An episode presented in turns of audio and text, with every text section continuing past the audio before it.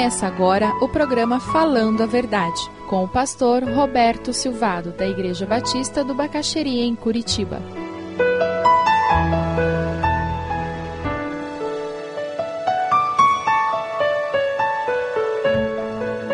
Primeiro Coríntios 9, 24 a 27. Vocês não sabem que todos os que correm no estádio, apenas um ganha o prêmio? Corram de tal modo que alcancem o prêmio. Todos os que competem nos jogos se submetem a um treinamento rigoroso para obter uma coroa que logo perece, mas nós o fazemos para ganhar uma coroa que dura para sempre.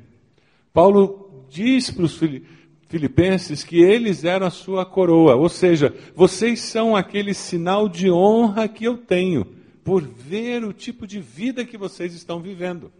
Os filhos, quando eles seguem ao Senhor, quando eles abençoam seus pais pelo estilo de vida que eles têm, eles se transformam na coroa dos seus pais. E quando eles chegarem na eternidade, eles serão reconhecidos como pais que foram fiéis ao Senhor e abençoados por filhos que seguiram ao Senhor.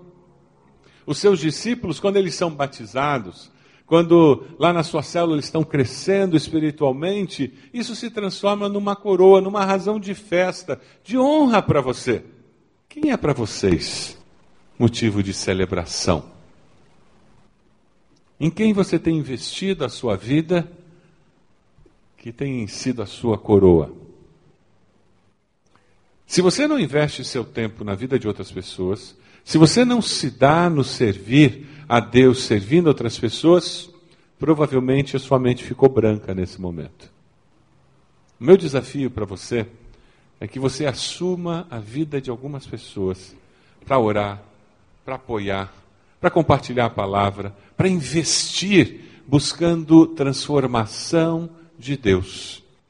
A minha oração é que nós nos transformemos numa igreja de discipuladores, de pessoas que investem na vida dos outros, cada vez mais.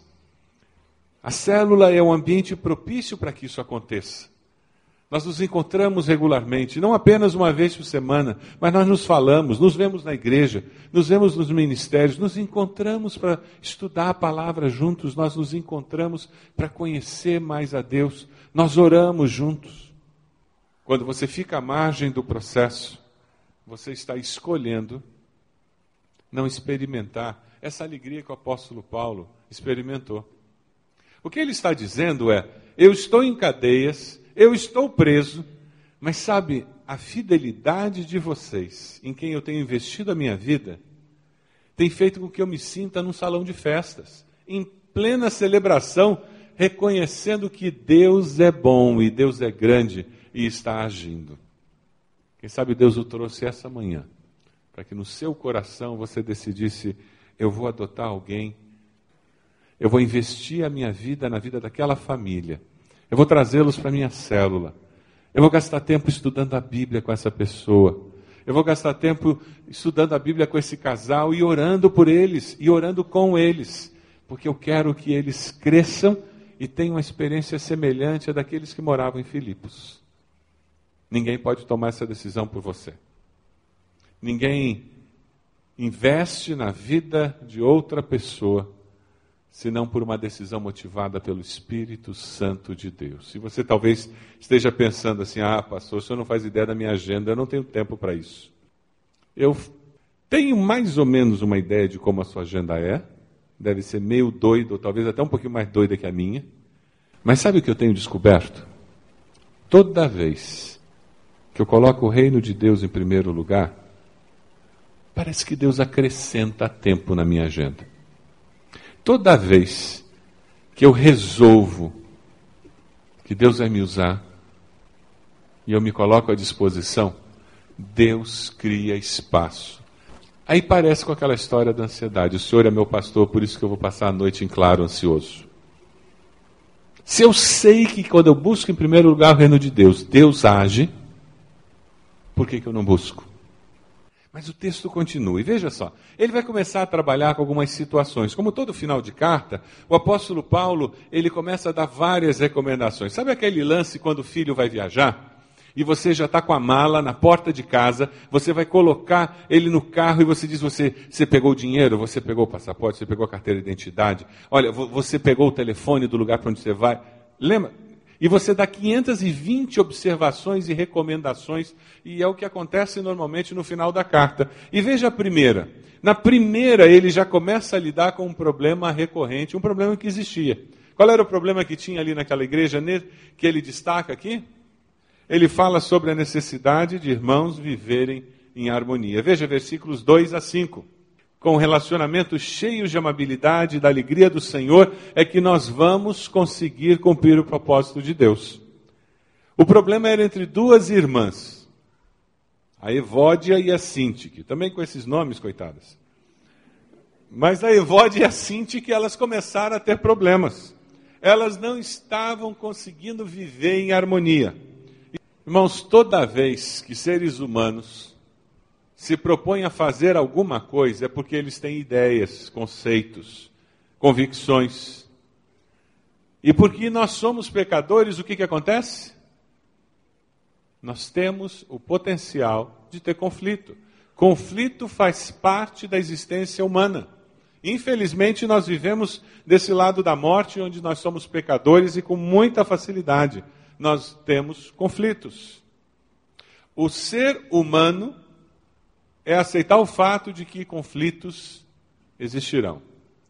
O ser nascido de novo é aceitar o fato de que sempre é possível resolver os conflitos com o poder de Deus. Amém? A grande manifestação do agir de Deus é eu conseguir resolver meus conflitos.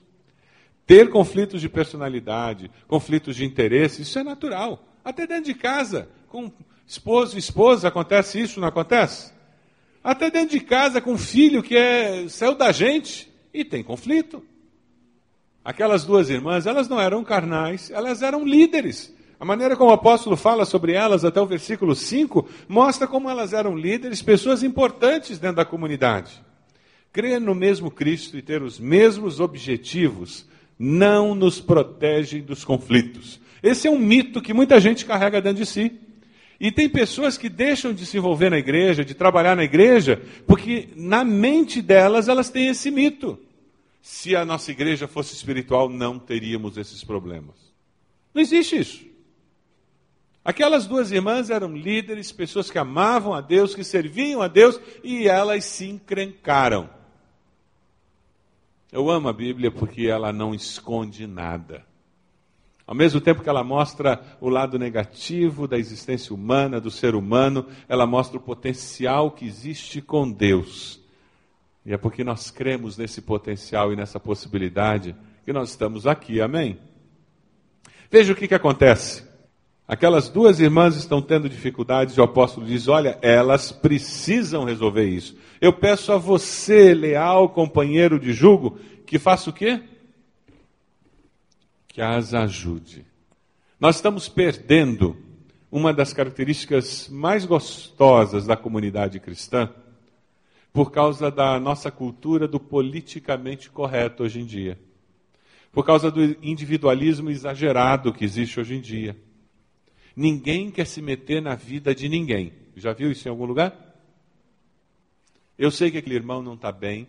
Eu soube que dois se encrencaram, mas eu fico na minha, não falo nada. Porque imagina que eu vou me meter nesse assunto que é deles. O que o apóstolo Paulo está pedindo é: seja irmão daquela pessoa, exorte, coloque o braço sobre o ombro e diga: meu irmão, mude, alguma coisa precisa mudar o que está acontecendo. Você sabe de alguém que está em conflito com alguém que você precisa sentar com essa pessoa e dizer: Rapaz, vamos mudar de vida. Que isso? Para com isso. Para de ficar com esse ressentimento, com essa amargura. Para de ficar reclamando de tudo, de todos.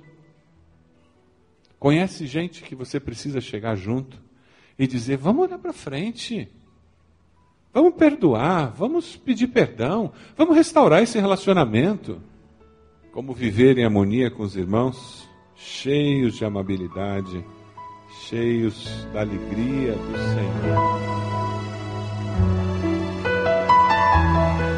Se você deseja adquirir a mensagem que acabou de ouvir, ligue para 41 3363 0327.